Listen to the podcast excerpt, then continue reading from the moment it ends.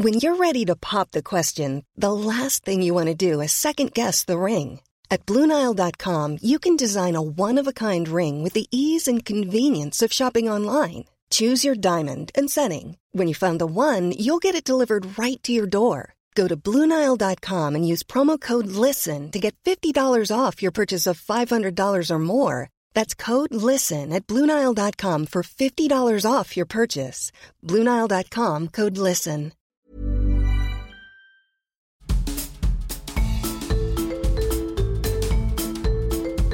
Vous écoutez le podcast de So Sweet Planet, un site et un podcast indépendant. Je suis Anne Greff et je vous propose des interviews avec des personnalités pour discuter autour des thèmes environnement, culture et droits humains avec l'idée d'ouvrir des portes vers d'autres cultures, d'autres regards et d'autres approches du monde.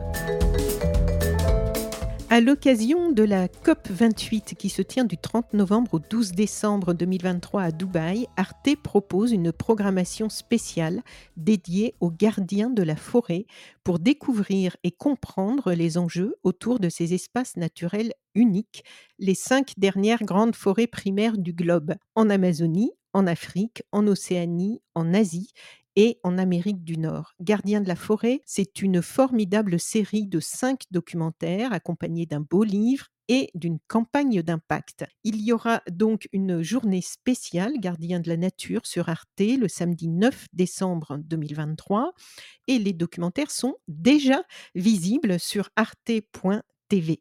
Pour en parler, je reçois Muriel Barra, productrice et coordinatrice de la campagne d'impact. Bonjour Muriel et bienvenue sur So Suite Planète. Bonjour Anne, merci pour l'invitation. Vous êtes actuellement en tournée, j'ai envie de prendre le, mot habituel, même si euh, peut-être qu'il n'est pas très adapté euh, au contexte, euh, dans le cadre de cette campagne d'impact avec ces cinq gardiens de la nature. comment allez-vous et comment vont-ils? Euh, alors oui, bah, je crois que le mot, c'est bien celui-là. Il s'agit bien d'une tournée de mobilisation générale face à l'urgence de préserver, euh, les forêts, la grande forêt du monde, on va dire. Donc, mmh. euh, nous en sommes, les gardiens sont encore en France pour, quatre jours là, ça fait déjà dix jours qu'ils sont là mmh. et ben, c'est c'est aussi joyeux que fatigant aussi, bien évidemment, parce que nous rencontrons beaucoup de monde, beaucoup d'entretiens, beaucoup de mais le ce qui est formidable, c'est de voir vraiment l'engouement médiatique autour de de ce message et le fait que leur présence en France, précisément comme vous l'avez dit, euh, pour diffuser d'une même voix ce même message la veille de l'ouverture de la COP 28, ce message est vraiment repris par l'ensemble des des médias, euh, et ça c'est formidable parce qu'il faut bien comprendre que leur présence en France, c'est-à-dire la présence de cinq ambassadeurs des forêts qui viennent de cinq continents différents, c'est vraiment historique. Oui, et c'est vrai qu'on peut se souvenir vaguement avoir déjà vu des chefs représentants de peuples autochtones qui venaient d'Amazonie avec quelque chose d'un peu folklorique. On a des vagues souvenirs. Là, en fait, on est obligé aujourd'hui de relier leur message, qui pouvait nous passer peut-être un peu au-dessus de la tête il y a encore quelques années, de le relier à, nos, les menaces qu'ils vivent, aux, menaces qui, qui nous menacent aussi, toutes les problématiques aujourd'hui de mmh, chute de la biodiversité, de réchauffement climatique. On voit dans ces cinq documentaires, on va en parler plus en détail, à quel point enfin, on, voit bien dans ces documentaires comment ces populations qui sont loin de nous sont aujourd'hui impactées par nos modes de vie et comment finalement notre impact que l'on a cherché à ne pas à invisibiliser, à ne pas vouloir euh, regarder en face depuis pas mal d'années, aujourd'hui ça nous rattrape parce que voilà tout est interdépendant et donc les, les conséquences on les subit aussi de plein fouet. J'avais envie de vous demander, parce que je, je reçois régulièrement des, des, informations sur les documentaires à venir sur Arte. Euh, là, on est quand même dans une, une campagne d'envergure, on peut dire. Et j'avais envie de vous demander comment est né ce projet, cinq documentaires un très beau livre, un gros livre, et une campagne d'impact. Je ne sais pas si c'est si fréquent que ça pour euh, la chaîne franco-allemande.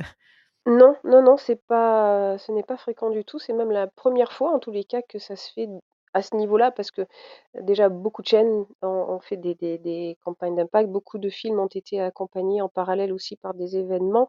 Mais Oui. à ce niveau-là d'engagement d'une chaîne sur, heu, sur cette volonté d'impact, c'est effectivement une une grande première.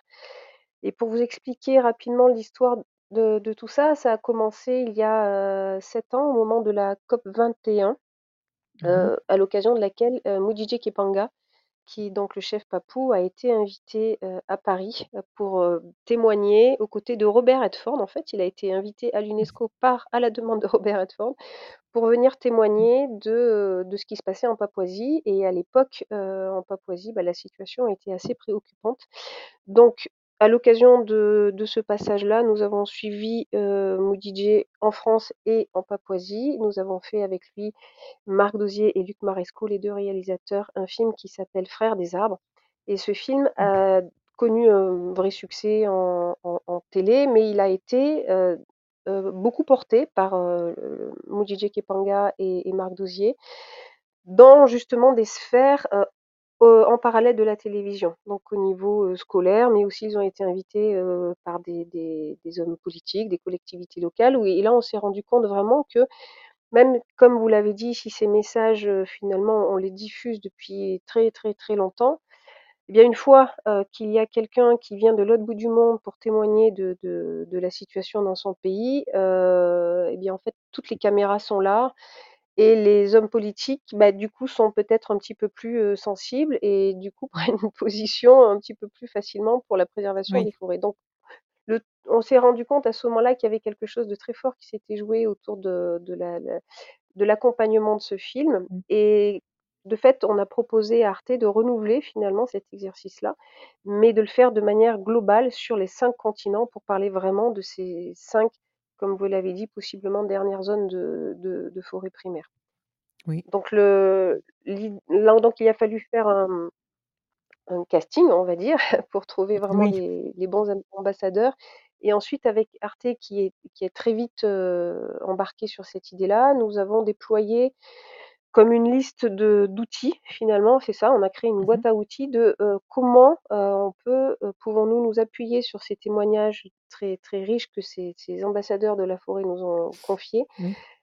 Comment peut-on, nous porter leur message le le le de manière la plus efficace qu'elle soit? Donc nous nous travaillons aussi avec une, société qui qui produit la qui travaille sur l'impact qui s'appelle Film Impact Production et qui a, a déjà pu faire témoigner Toour Souk qui vient de de Mongolie et qui a pu présenter son film au Parlement européen et Mmh. ensuite, heu, bah, moi je me suis occupée, bah, vraiment de ce ce dont vous parlez là, c'est-à-dire cette tournée où nous avons, l'engagement je dirais était presque, personnel en fait quand, quand on a démarré ce projet avec les gardiens où je me suis engagée, enfin la promesse de de de leur, heu, leur dire: «Je, enfin on vous fera rencontrer des personnes qui peuvent réellement s'impliquer sur le développement de vos projets en local, qui peuvent réellement changer les choses».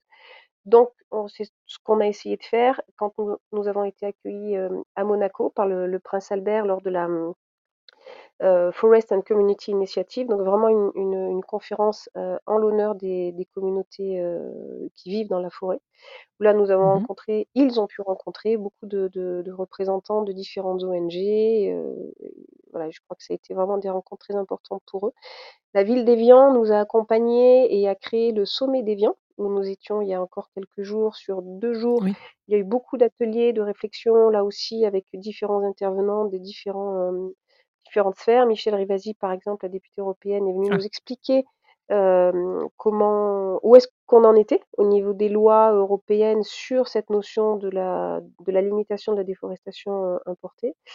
Oui, voilà donc parce que j'ai vu qu'elle se qu'elle ça faisait c'est un des sujets, elle s'occupe de beaucoup de choses en général qui me qui me touchent d'assez près. C'est un des sujets, j'ai vu qu'elle avait pris à bras le corps au niveau de de en tant que députée européenne et elle est allée sur place, hein, je crois, Oui. rencontrer les voilà, voir ce qu'il en était vraiment sur place. Il y a 1 an peut-être ou 2, je s je j'ai vu passer ça sur dans son ses comptes de réseaux sociaux. Elle est allée effectivement en Amazonie et elle a bah, à Évian, elle a pu témoigner justement de, bah, de l'horreur qu'elle avait pu à laquelle elle a pu assister et surtout de la de la rapidité à laquelle les choses se passent et de ce Ouais. phénomène d'accélération en Amazonie comme ailleurs qui fait que heu, voilà, il ne s'agit plus aujourd'hui de de prendre conscience et de faire des petits pas et de s'arranger en se disant que, Mmh. Ça va bien aller. Là, il y a Oui. vraiment urgence. Donc heu, Oui. donc c'est la raison pour laquelle ils sont là aujourd'hui. Certains comme Banky Piyako par exemple, de la communauté Ashaninka, heu, est très engagé sur la scène internationale depuis très longtemps. Lui comme d'autres co d'autres communautés d'Amazonie. Voilà, 50 ans après le 1er sommet de la terre, on en est où? Qu'est-ce qui s'est passé? Qu'est-ce qu'on a fait de tout ce qu'on savait en fait être déjà urgent? Oui. Là maintenant, heu, il faut vraiment agir très, très vite. Alors peut-être pour nos auditrices et auditeurs qui nous écoutent et qui ne sont pas toujours, heu, au fait de de des sujets dont on parle, hem, est-ce que vous pourriez nous dire en quelques mots déjà qu'est-ce qu'une forêt primaire et en quoi c'est important de les protéger aujourd'hui pour toute l'humanité puisque c'est un peu le sujet des documentaires? Une forêt primaire, heu, c'est une forêt dans la qui n'a encore jamais été, heu, coupée. On va dire une forêt qu'on a laissé, heu, vraiment se se déployer, en en toute, liberté. Elles sont de plus en plus rares, mais aujourd'hui, bah, le le le le elles dans certaines de ces forêts-là, on peut imaginer qu'il y a certaines essences d'arbres qui sont présentes depuis, des centaines d'années et qui, peuvent, représenter des un certain, hem, heu, enfin un certain attrait pour, pour des des des forestiers qui qui à la place de voir des arbres, voient surtout, heu, l'appât financier qu'ils Mmh. représentent. Donc ces ces forêts sont de plus en plus mises à mal. On trace des routes aussi au cœur de ces de ces Mmh. forêts-là, ce qui permet, le déploiement, que ce soit des, des orpailleurs, l'introduction des agriculteurs qui vont couper ces forêts pour y installer, du bétail, pour y planter du soja Mmh. qui pour la la plupart servira également d'alimentation au bétail. On y a mis de l'huile de palme, des palmiers à huile pardon, c'est du cacao, c'est du enfin tous ces produits Mmh. comme vous l'avez dit, qui que nous consommons, au quotidien et parfois peut-être, on va dire que peut-être qu'on ne savait pas en fait d'où venaient tous ces produits. Aujourd'hui, notre responsabilité de de consommateurs et de citoyens du monde, heu, nous oblige à nous renseigner vraiment sur la provenance de tous ces produits-là et Oui. heu, voilà, c'est ce que Banky particulièrement est venu nous dire parce que l'Amazonie, enfin la situation est vraiment dramatique. Mmh et la 2e question, très simple avant d'entrer plus en détail dans les documentaires. Qu'est-ce qu'un gardien de la forêt donc? Et mmh, est-ce qu'ils sont désignés par quelqu'un? Comment ça s'est mis en place ce ce ce concept de gardien de la forêt? Non, ils s'appellent pas gardiens de la forêt, il y a pas un réseau, en en tous les cas pas encore, de gardiens de la forêt. Nous nous nous sommes allés, les les les chercher en fait parce que, chacun à leur échelle, ils sont très impliqués, localement pour la protection Mmh mh. de de la forêt dans laquelle ils vivent. Ce sont vraiment, des Oui. gens qui qui qui vivent, de et par la forêt. Que ce soit, pour souvent pour leur alimentation, pour leur, santé, pour, s'habiller, pour se loger, pour, enfin ce sont vraiment des gens, qui qui sont plus que connectés en fait. Mudije Kepanga quand, vous le voyez habillé en en avec ses habits traditionnels, il vous explique que tout ce qu'il porte sur lui, vient de la forêt et la forêt les soigne et la forêt les abrite et voilà, c'est un lien bien évidemment qui est aujourd'hui très, très loin de de ce que nous Européens, nous pouvons avoir avec la forêt.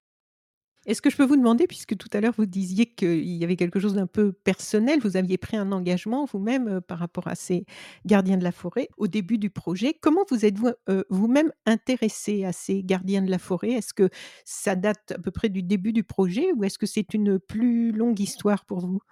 En fait, moi j'ai créé la l l'Ato-Sensu Production il y a, vingt une vingtaine d'années et à cette époque-là, je enfin je suis arrivée dans ce milieu de manière un petit peu naïve, on va dire. Je connaissais personne heu, mais j'avais juste, heu, une profonde envie de faire des films, heu, sur la préservation de l'environnement. À une époque où, bah, je suis devenue maman, où j'ai toujours, par mon histoire personnelle, été très sensible à la nature, à la préservation de la nature, où j on Oui. commençait à nous parler, souvenez-vous, c'était il y a pas si longtemps que ça, mais heu, à commencer à sortir à cette époque, il y a une vingtaine d'années, la notion de développement durable.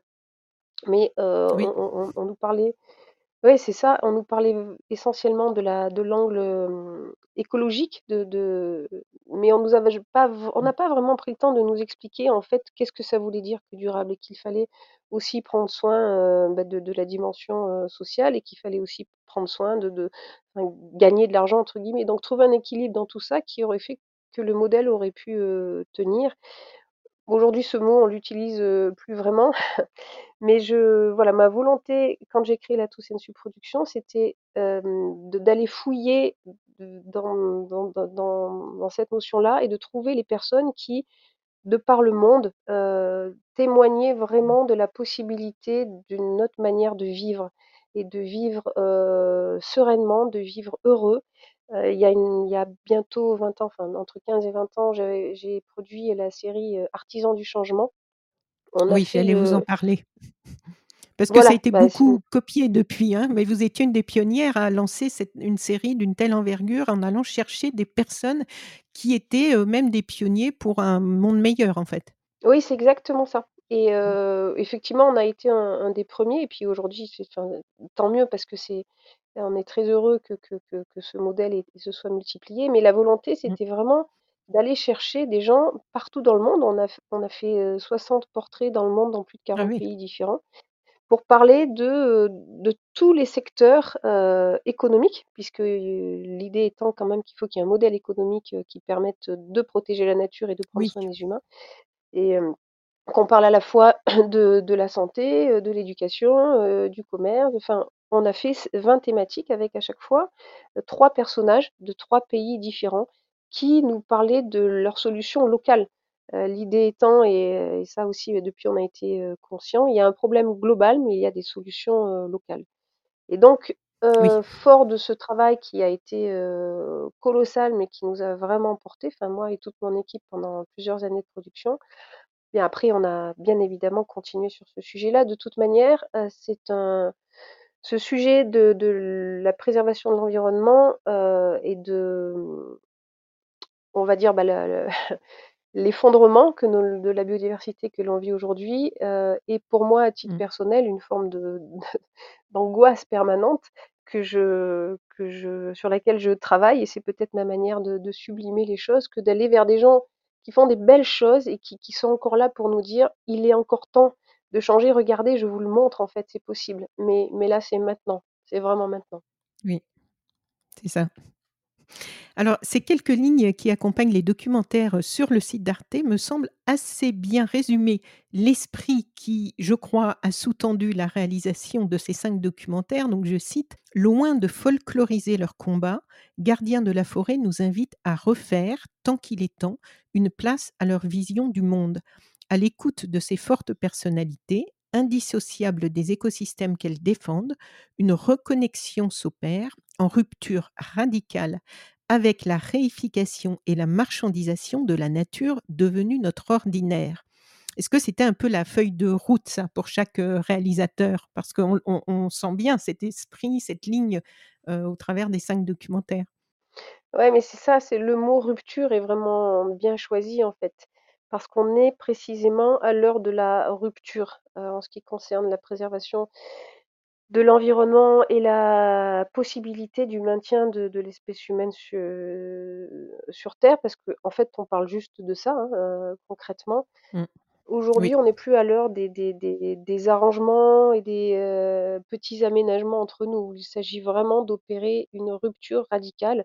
Sinon, enfin, je vais prendre les rapports du WWF, du GIEC, tous ceux qui arrivent à peu près régulièrement tous les ans pour nous dire l'IPBES, tous les oui. ouais, c'est ça, qui nous disent, heu: «En fait, on vous avait dit que c'était grave, mais c'est encore plus grave que ce qu'on vous a dit l'année dernière». Heu, il y a, je crois, 3 ans, vous me dites si je je dis des âneries, mais je crois que, heu, c'était le, le WWF, en fait, qui faisait un rapport que si on ne changeait pas radicalement notre, notre modèle, d'ici 3 Mmh. ans, on s'en allait vers quelque chose qui allait être gravissime et cette, ce ce ce ce point a été posé il y a 2 ans. Qu'est-ce qu'on a fait depuis?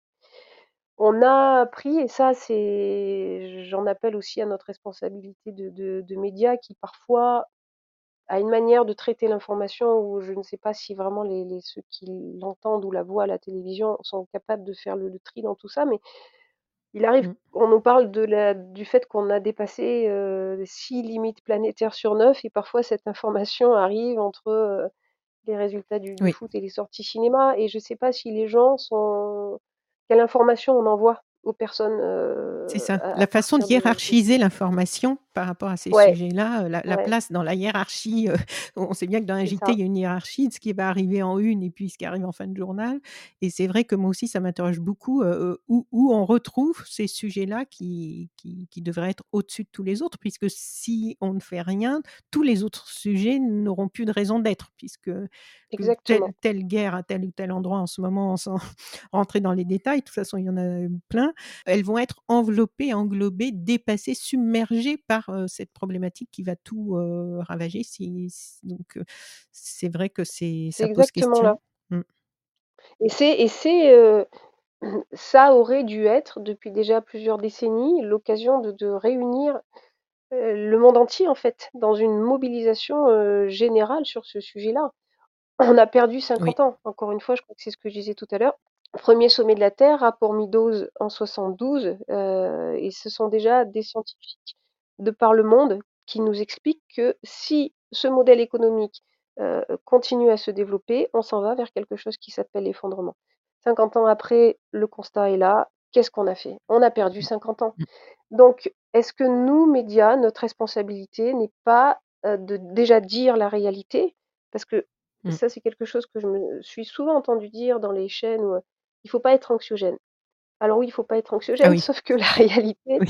il faut quand même la dire aux gens et moi je pense que, je suis convaincue que les gens sont intelligents, en fait et que si on Mmh, mmh, mmh. explique les choses, mais en mettant peut derrière, tel qu'on le fait dans dans dans les films, bah, des des des solutions, des des des des pistes de de transformation. En fait, les gens, heu, sont intelligents et peuvent changer.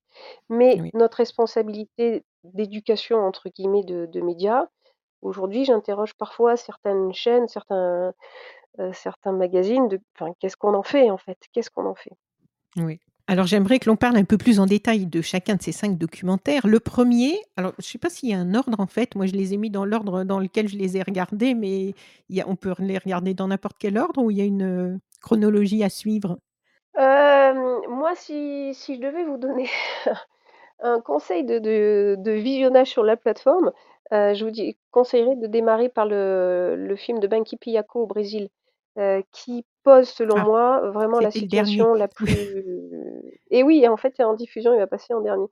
Mais voilà, c'est-à-dire que là, vous allez prendre de plein fouet le film est assez dur, en fait, parce que encore une fois, Oui, Banky, sa communauté, comme beaucoup d'autres en Amazonie, sont sont très menacés, heu, de de et leur vie est réellement mise en danger tous les jours de par cette oui. ce ce ce que qu'on fait subir là-bas aux forêts. Donc le film témoigne de ça et heu, explique cette notion de déforestation importée et en appelle à notre responsabilité à tous, heu, au niveau Mmh. européen. Ça, c'est clairement dit dans le film. Ensuite, vous avez, bah, Twyla, donc Twyla qui vient du du Canada, Tomorso qui vient de Mongo Mon Mongolie et Mambongo qui vient du du Gabon, qui, témoignent chacun de la situation dans leur pays en termes de, pollution ou de déforestation, de changement Oui, climatique et les menaces, qui ch ouais, voilà, du braconnage aussi, au Gabon. Donc chacun étant impliqué, dans sa profession ou via l'association qui l'accompagne dans un projet local, donc tout ça vous le retrouverez, dans ces 3 films-là. Et je vous conseille de terminer par le film avec Mudijé Kipanga en Papouasie qui, comme on en a parlé donc c'est tout à celui l'heure, dont on a j'allais parlé parler en film premier. ah pardon, parce que ce film-là avec Mudijé aujourd'hui est comme la suite finalement du film Frères des arbres dont on a parlé tout à l'heure. Frères des arbres qui a été, donc réalisé il y a il y a 7 ans, qui nous expliquait la la les menaces, qui pesaient sur la forêt, en en Papouasie-Nouvelle-Guinée. Eh bien, ce film est là pour témoigner du fait que quand il y a une réelle volonté politique, en fait, les choses changent. Et c'est ce qui s'est passé en. Papouasie-Nouvelle-Guinée. Mudijé témoigne de ça et il y a eu un 1er ministre là-bas, James Marape, qui a pris conscience de ce que la Papouasie, heu, était en train de vivre et qu'il fallait stopper ces dégâts. Il s'est engagé personnellement de manière très ferme et forte et aujourd'hui, des solutions sont en place dans ce pays-là, si bien que la Papouasie est comme en passe de devenir un exemple de de de bonne gestion de ses forêts au niveau international. Donc heu, Ça, c'est voilà assez peu réjouissant, hein, je dois dire, oui. c'est assez réjouissant, c'est assez réjouissant et ce message-là tombe plutôt bien finalement, à l'ouverture de de la COP28 parce que finalement, le message est là. Vous les hommes politiques allez vous vous réunir à à Dubaï pour la COP28, donc juste le chiffre qui nous laisse comprendre que, bon, là, il serait peut-être temps de s'y mettre quand même, quoi. Sachez que tout est en vos entre vos mains, mais si vous avez réellement la volonté que les choses changent, en fait, c'est possible, mais c'est maintenant. C'est ça que ce film Oui. nous dit. Et ça demande, comme il est bien mentionné dans le film aussi, une lutte, heu, radicale contre la corruption. Donc c'est vraiment des des combats très profonds, en fait, pour pour arriver à ces fins. À partir du moment où des personnes politiques, sont bien intentionnées par rapport à la problématique, on voit que c'est un travail de longue haleine et ça demande beaucoup de courage. exactement. Non, non, ça demande une vraie, responsabilisation de nos de nos hommes politiques et effectivement, lutter contre la corruption et des tas de facteurs qui probablement m'échappent encore, ça c'est sûr, mais on espère que ce message soit entendu, jusqu'aux portes de Dubaï. Oui. Mais dans les faits, dans ce qu'on voit dans ce documentaire, de nombreuses exploitations illégales ont été fermées et des programmes de protection internationaux ambitieux commencent à offrir des alternatives concrètes aux habitants de la forêt. Donc ça, c'est quand même, en plus, ce qui est vraiment, super que ça se passe dans ce pays où vous aviez déjà tourné, c'est que ça permet de ça vous a permis, j'imagine, de de faire un avant-après, un bilan et de pouvoir réellement constater. C'est pas juste on vous dit que ça va mieux.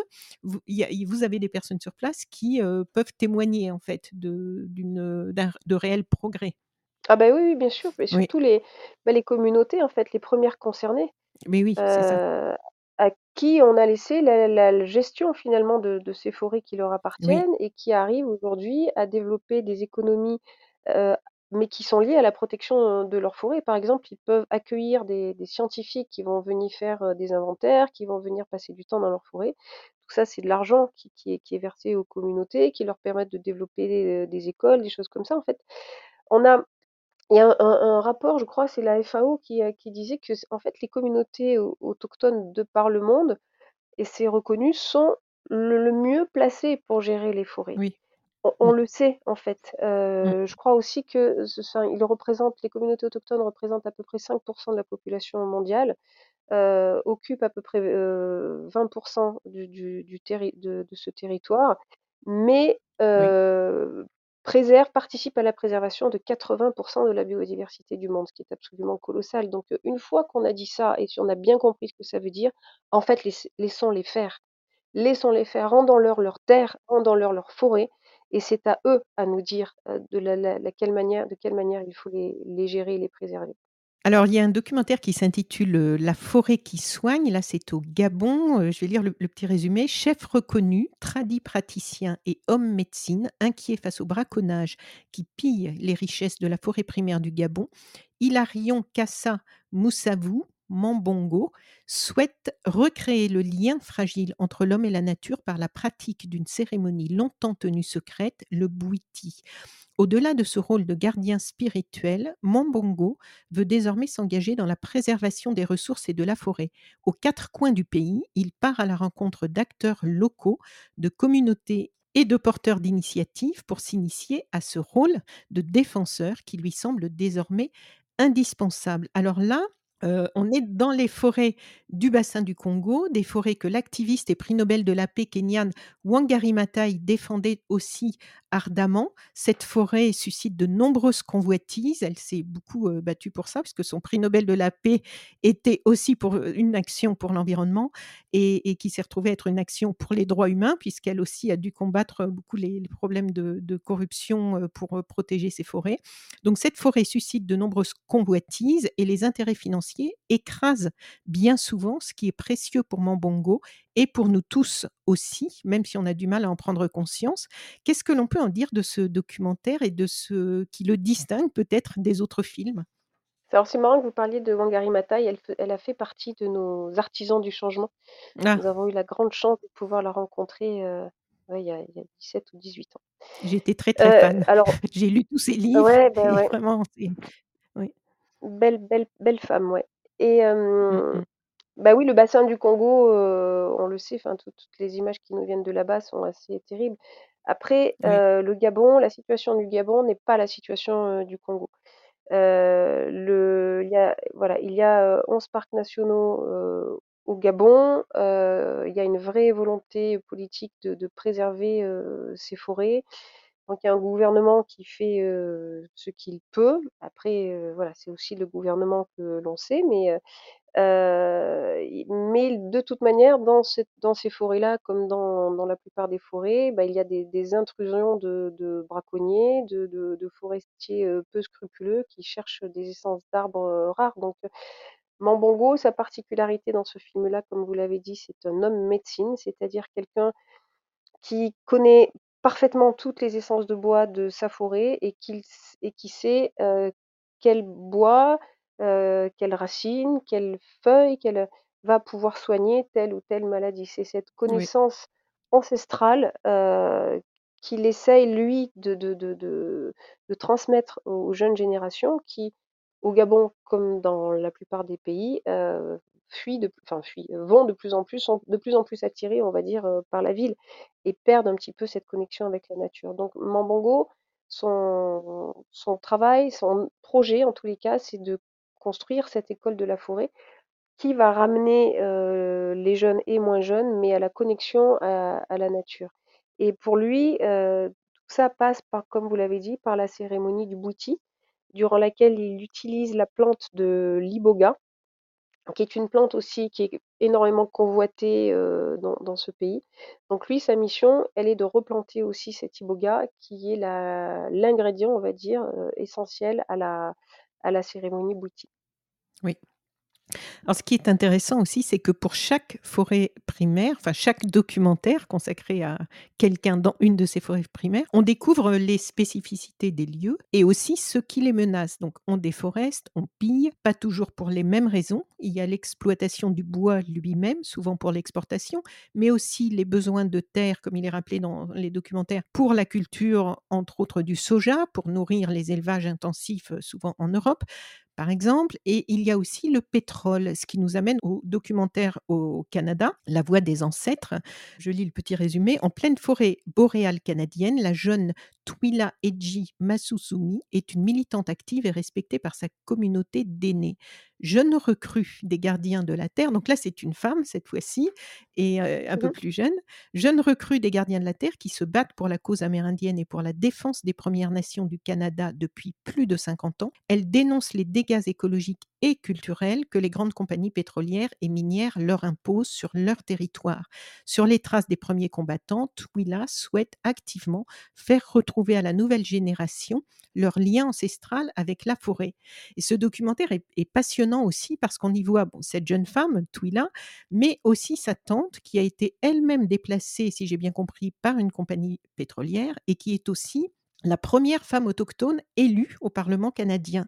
Donc elles, elles font aussi progresser concrètement, on peut dire, leur cause, hein. C'est vraiment du du travail de terrain, du travail de fond, mais qui amène des résultats de de grande envergure quand même. Oui, en fait, elles sont impliquées, comme vous l'avez dit, dans la, mmh, l'association Les Kachougotinés, donc des gardiens de la terre. Mmh.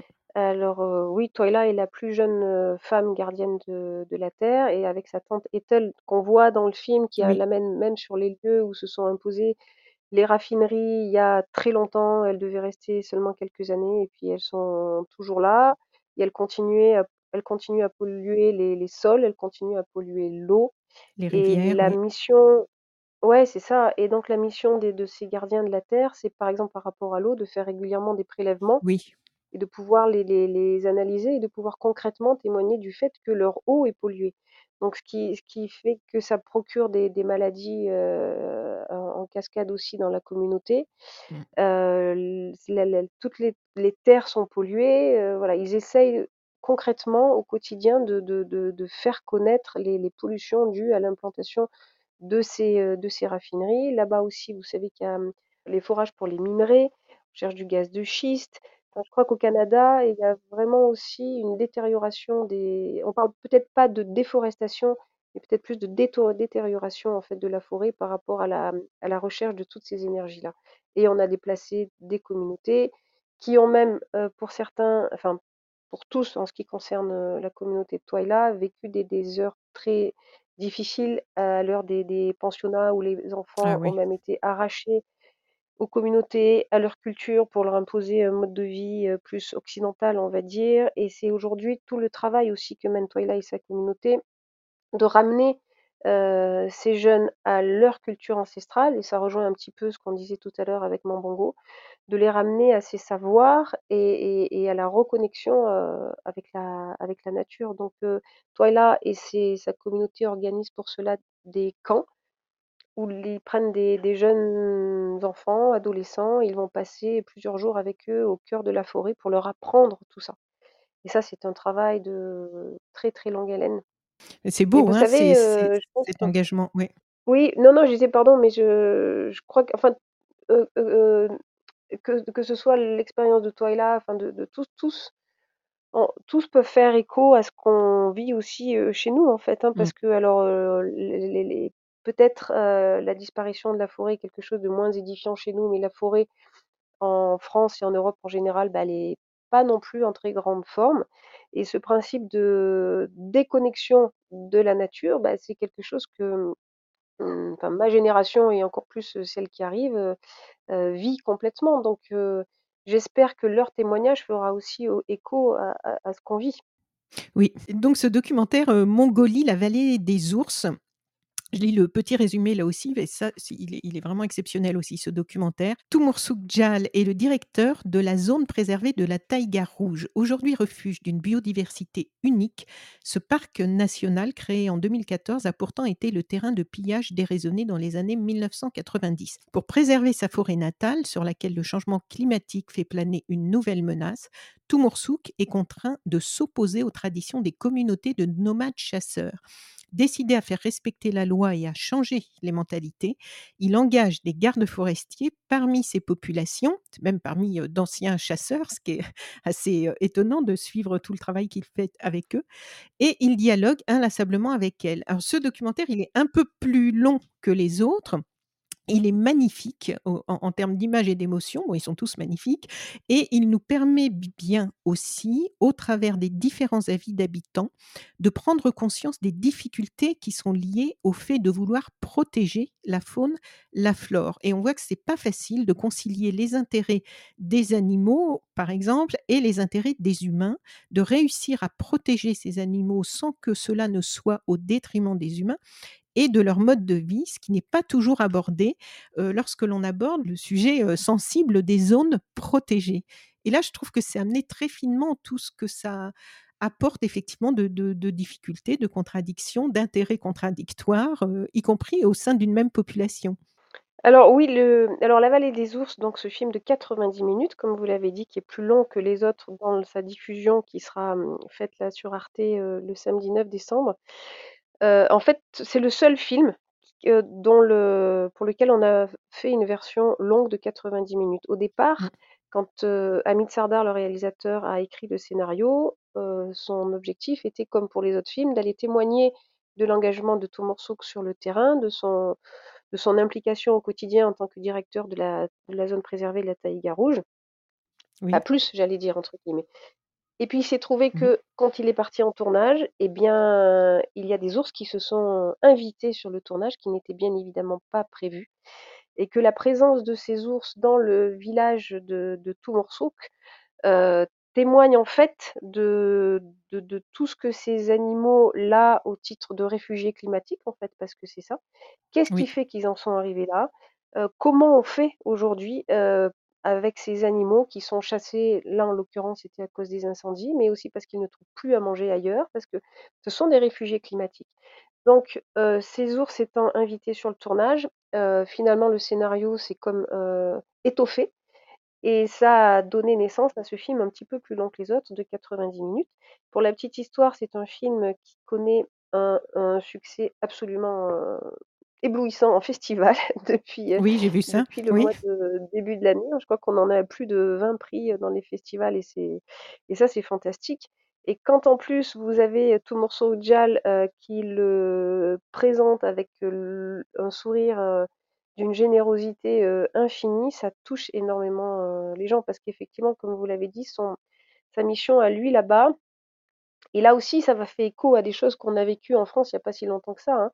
C'est de aujourd'hui la situation étant, bah, celle qu'on connaît, heu et l'urgence de préserver cette zone-là eh bien, il est dans l'obligation de faire évoluer les traditions des communautés qui ont toujours été des communautés, qui ont chassé, en fait. Aujourd'hui, il doit imposer cette inter interdiction de chasser et pour pouvoir, faire respecter cette loi, son idée a été et c'est là où c'est absolument prodigieux, de justement intégrer dans son équipe des anciens chasseurs. Partant du principe que personne mieux qu'un chasseur ne connaîtra ce territoire-là.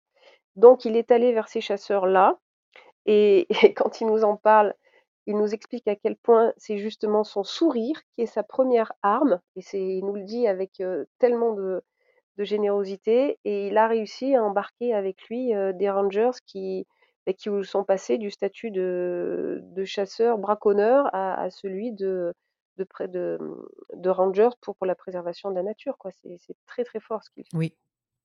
Oui et c'est intéressant je trouve d'avoir, heu, parce que c'est un petit peu nouveau qu'on puisse avoir aussi cette approche parce qu'il y a eu la grande période des zones protégées, de la conservation de la nature. Ensuite, on a entendu des critiques s'élever, sur par, heu, la façon dont les blancs et la colonisation avaient pu, imposer, un mode de conservation de la nature qui niait, qui ignorait complètement les populations locales. Donc on a vu des ONG commencer à se bouger par rapport à au caractère indispensable de tenir compte des populations locales, de les protéger. Je pense à Survival International avec qui j'ai fait, heu, un podcast, qui sont très au taquet sur le sujet, mais toujours avec les populations locales et non pas pour parler en leur nom.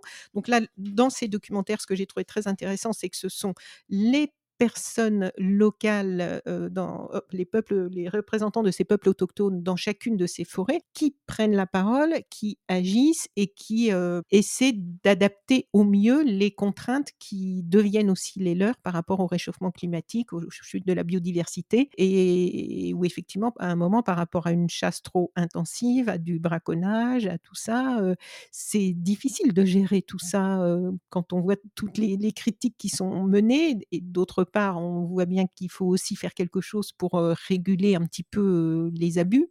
Bah, oui, oui, bien sûr. Enfin, là aussi, ça rejoint un petit peu ce qu'on disait tout à l'heure, alors à une autre échelle bien évidemment, mais ce qu'on disait tout à l'heure, heu, nous aussi dans les années 70, il y a des parcs, nationaux qui sont arrivés en France et on est arrivés en disant: «Bah, en fait, maintenant ces zones-là, c'est terminé. On n'y chasse plus, on ne cueille plus, on ne fait plus ça parce qu'il est urgent de ne plus toucher à ces à ces zones-là». Donc nous aussi, à notre échelle qui est bien évidemment différente, on a connu ça et là, bah, c'est Tomorsook en fait qui qui dont le travail est d'aller au contact de ces communautés-là et de leur dire: «En fait, ce n'est plus possible. Il faut qu'on vous amène des solutions» et ça fait partie aussi de son travail, de trouver des solutions de, bah, comment vous pouvez continuer à vivre en modifiant ces traditions-là. Certains évoluent, sur l'écotourisme, certains font enfin voilà, c'est une autre manière de penser le territoire, mais ce qui est formidable avec Tomorsook qui vit au cœur de cette taïga rouge, c'est-à-dire vu de chez nous, au bout du monde en fait. Tomorsook a parfaitement conscience que son travail, bénéficie, au monde entier en fait de sa responsabilité et de son devoir de protéger la nature. C'est une leçon de vie qu'il nous donne, parce que Oui. comme il nous le dit: «M moi, je ne peux rien contre le le changement, climatique en Afrique. Par contre, je suis ici en Mongolie et j'ai le devoir de protéger cette zone-là». Tomorsook a réussi à faire que cette zone qui avait été, totalement, malmenée et pillée, par des, des braconneurs, des orpailleurs, des des des, mmh, des forages de de tout minerai, heu et dont la plupart des espèces animales avaient été, heu, chassées. Il a réussi à ramener la vie et à faire que même ces animaux-là vivent en pleine tranquillité et n'ont même plus peur de l'humain et ça, il a réussi à le faire en l'espace de 20 ans. Donc l son témoignage Et on aussi à sent à lui quel point on sent son émotion quand il Oui. constate lui-même en revenant sur une zone, qui sur laquelle il était pas venu depuis un moment, Ouais. c'est les progrès grâce à ses efforts. Pour moi, cet que c'est vraiment, quelqu'un qui touche énormément tous les gens Oui. et qui qui interroge vraiment, ce que vous venez de dire, c'est-à-dire notre responsabilité à chacun.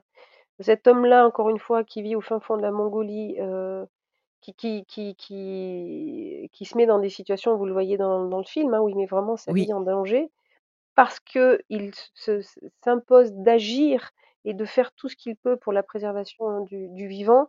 Pour moi, c'est vraiment une leçon de vie. Si on avait tous conscience, heu, de ça, chacun à notre échelle, heu, on n'en serait pas là, ça c'est sûr. Oui et il y a la scène avec ces 2 jeunes ours là qui ont traversé la Sibérie russe et où Timoursouk dit que c'est la 1re fois qu'ils sont face à ce problème. Il explique que ce sont des réfugiés donc du changement climatique. À cause des feux de forêt en Sibérie, ils ne trouvent plus de quoi vivre et il y a une scène où ils les poursuivent à cheval et en voiture pour réussir sans leur faire de mal à les mettre dans des mmh, cages en fer pour pouvoir les remmener dans une zone, heu, où ils ne se feront pas tuer par les humains. C'est vraiment très émouvant, c'est c'est vraiment très beau parce qu'il y a cette nature aussi qui est très puissante. Ces ces oursons-là, bah, forcément auxquels on s'attache parce que des oursons déjà, c'est quand même, c'est c'est on s'attache plus facilement, c'est sûr, malheureusement qu'à d'autres animaux qui sont un peu moins, heu, qui nous touchent un peu moins. J'ai vu dans les remerciements au générique de ce documentaire le nom de Sabah Rahmani que j'avais interviewé, heu, pour un podcast de Sweet Planet par rapport à une collection qu'elle a, Voix de la terre qu'elle a lancée, sur Actes Sud et c'était un super, podcast, non pas de mon fait, mais par rapport à tout toute la richesse de ce qu'elle a pu y dire et c'est un podcast qui ne cesse d'être écouté. Est-ce que vous pouvez nous dire quelques mots sur Sabah Rahmani, sur son intervention et sur les personnes peut-être qui ont gravité autour de ces documentaires qui qui sont des personnes de qualité visiblement qui ont permis d'avoir quelque chose d'aussi juste? Bah, Sabah est intervenue à l'étape de du développement en fait de la série, Mmh où on a travaillé, vraiment, bah, sur le dé développement de de l'histoire de de certains personnages dans mais qui voilà, pour des raisons de production et puis pour des des raisons de leurs histoires personnelles, les ces personnages-là n'ont pas continué l'aventure dans la série. Mais, heu, Sabah a été impliquée sur le le développement en fait. Effectivement D'accord. cette, nouvelle collection qui démarre chez Actes Sud, je crois qu'il prend un comme le parallèle des des mondes sauvages, s'annonce aussi être, heu, une très, très belle Mmh. collection. Ah oui, en tout cas moi j'ai lu et je l'ai interviewé par rapport aux 2 premiers, heu heu, volumes et c'était, exceptionnel et j'ai eu des retours sur ce podcast et j'en ai encore aujourd'hui et et et il a fait, apparemment vendre pas mal de livres donc j'étais ravie parce que c'est un c'est c'est une mine je trouve de d'enrichissement. Quelques mots peut-être parce que là aussi j'étais, ravie de découvrir que les musiques des 5 documentaires ont été composées par un artiste que j'apprécie beaucoup et depuis longtemps, qui est sensible, talentueux, qui fait des choses, vraiment, d'un travail d'orfèvre, c'est Piers Faccini. Comment est-il arrivé dans l'histoire? Eh bien, vous avez tout dit, heu, je je partage, Mmh. heu, la même admiration pour cet artiste Mmh. depuis, heu, très longtemps et quand on était, bah, en train d'écrire les films, j'ai eu la chance de pouvoir, assister à à un de ses concerts et je suis tout simplement allée le voir en lui disant: «Bah, je suis fan quoi, est-ce qu'on pourrait travailler ensemble?» Parce que, bah, on entend bien de toute manière dans ses compositions, c'est c'est ce qu'il écrit qu'on est Mmh. bien sur les mêmes thématiques et heu, Piers a accueilli le projet avec un engagement total et effectivement ça mérite d'être souligné parce que la musique qu'il nous offre dans ses films et vous avez tout à l'heure parlé de la séquence, heu, où on vient on va attraper les ours, heu, là c'est Oui. un morceau de Piers qui est absolument, merveilleux. Donc Piers a Oui, oui. a composé, pour pour les 5 films heu, et juste le le film sur la Papouasie-Nouvelle-Guinée où un autre compositeur, Julien Revel Anderson, a également composé, heu, des morceaux.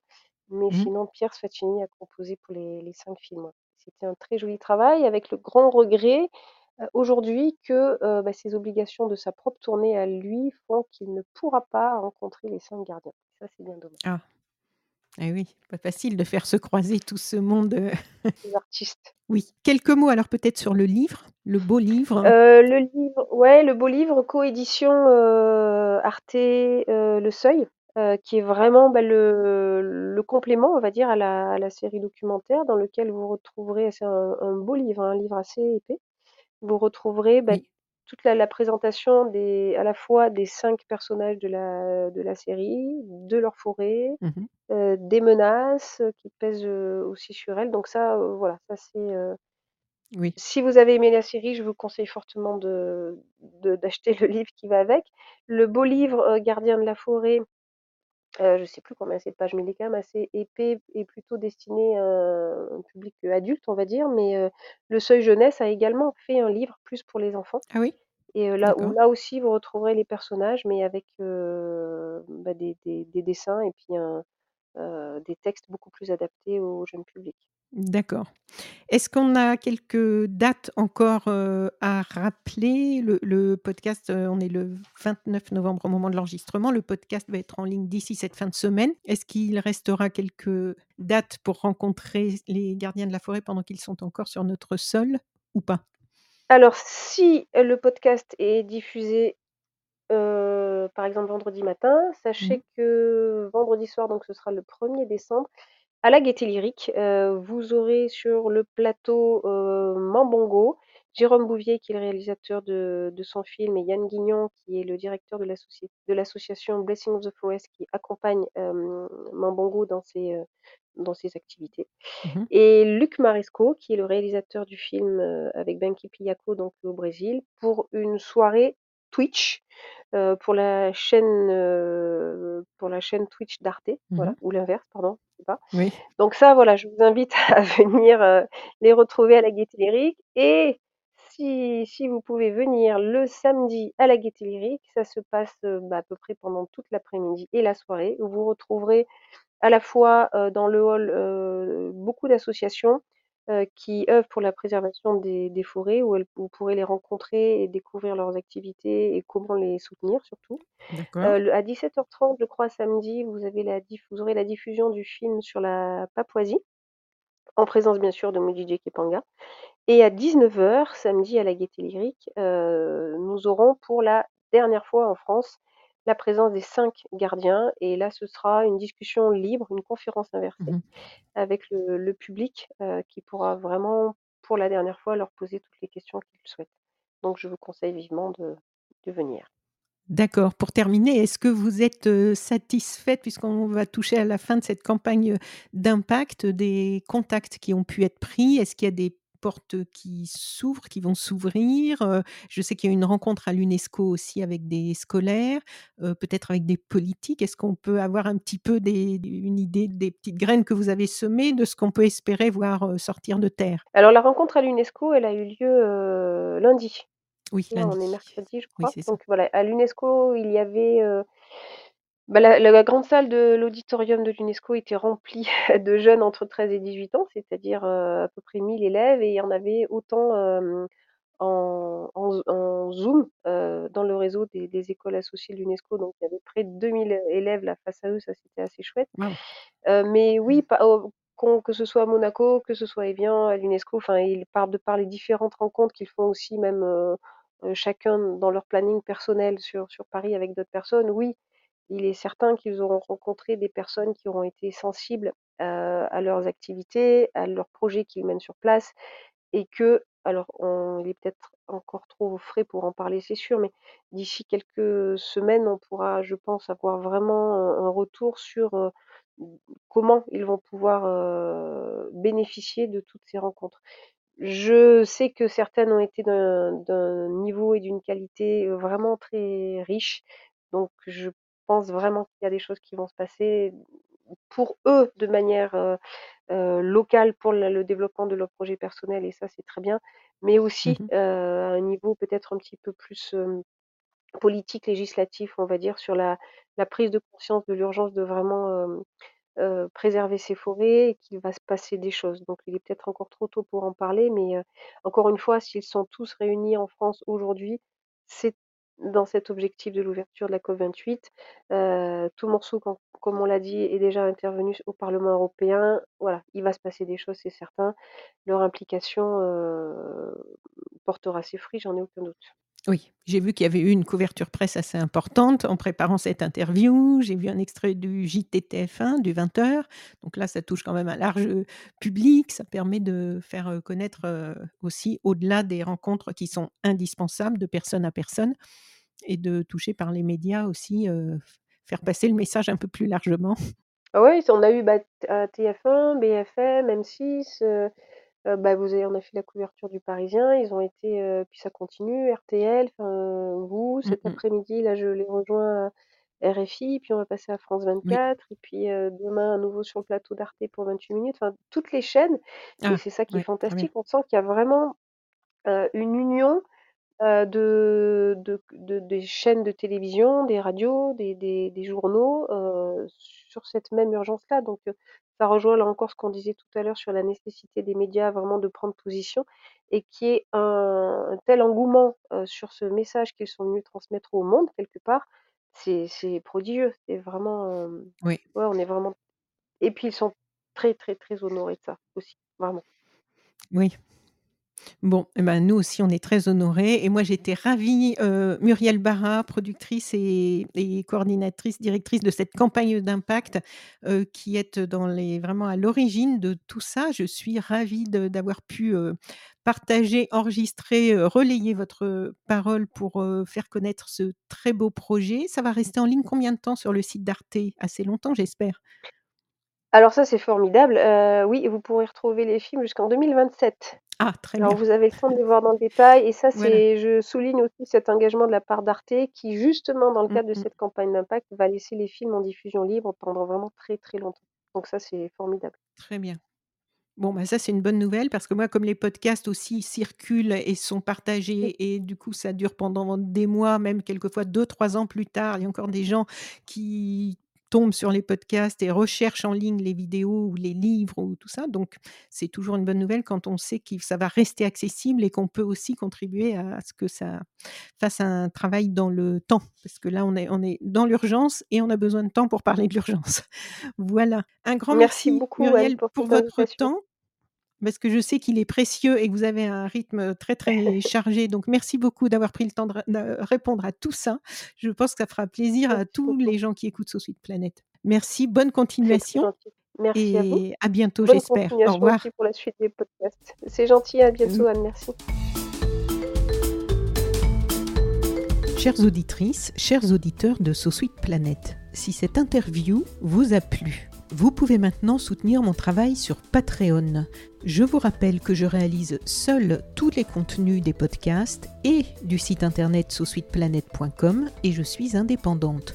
Vous trouverez le lien vers mon Patreon dans le texte de cet épisode. Vous pouvez cliquer sur le lien, vous accéderez à la page du Patreon de Sauce Sunlit Planet sur laquelle je vous explique pourquoi j'ai besoin de votre soutien et vous pourrez voir un petit peu comment ça se passe. Donc n'hésitez pas, à tout de suite.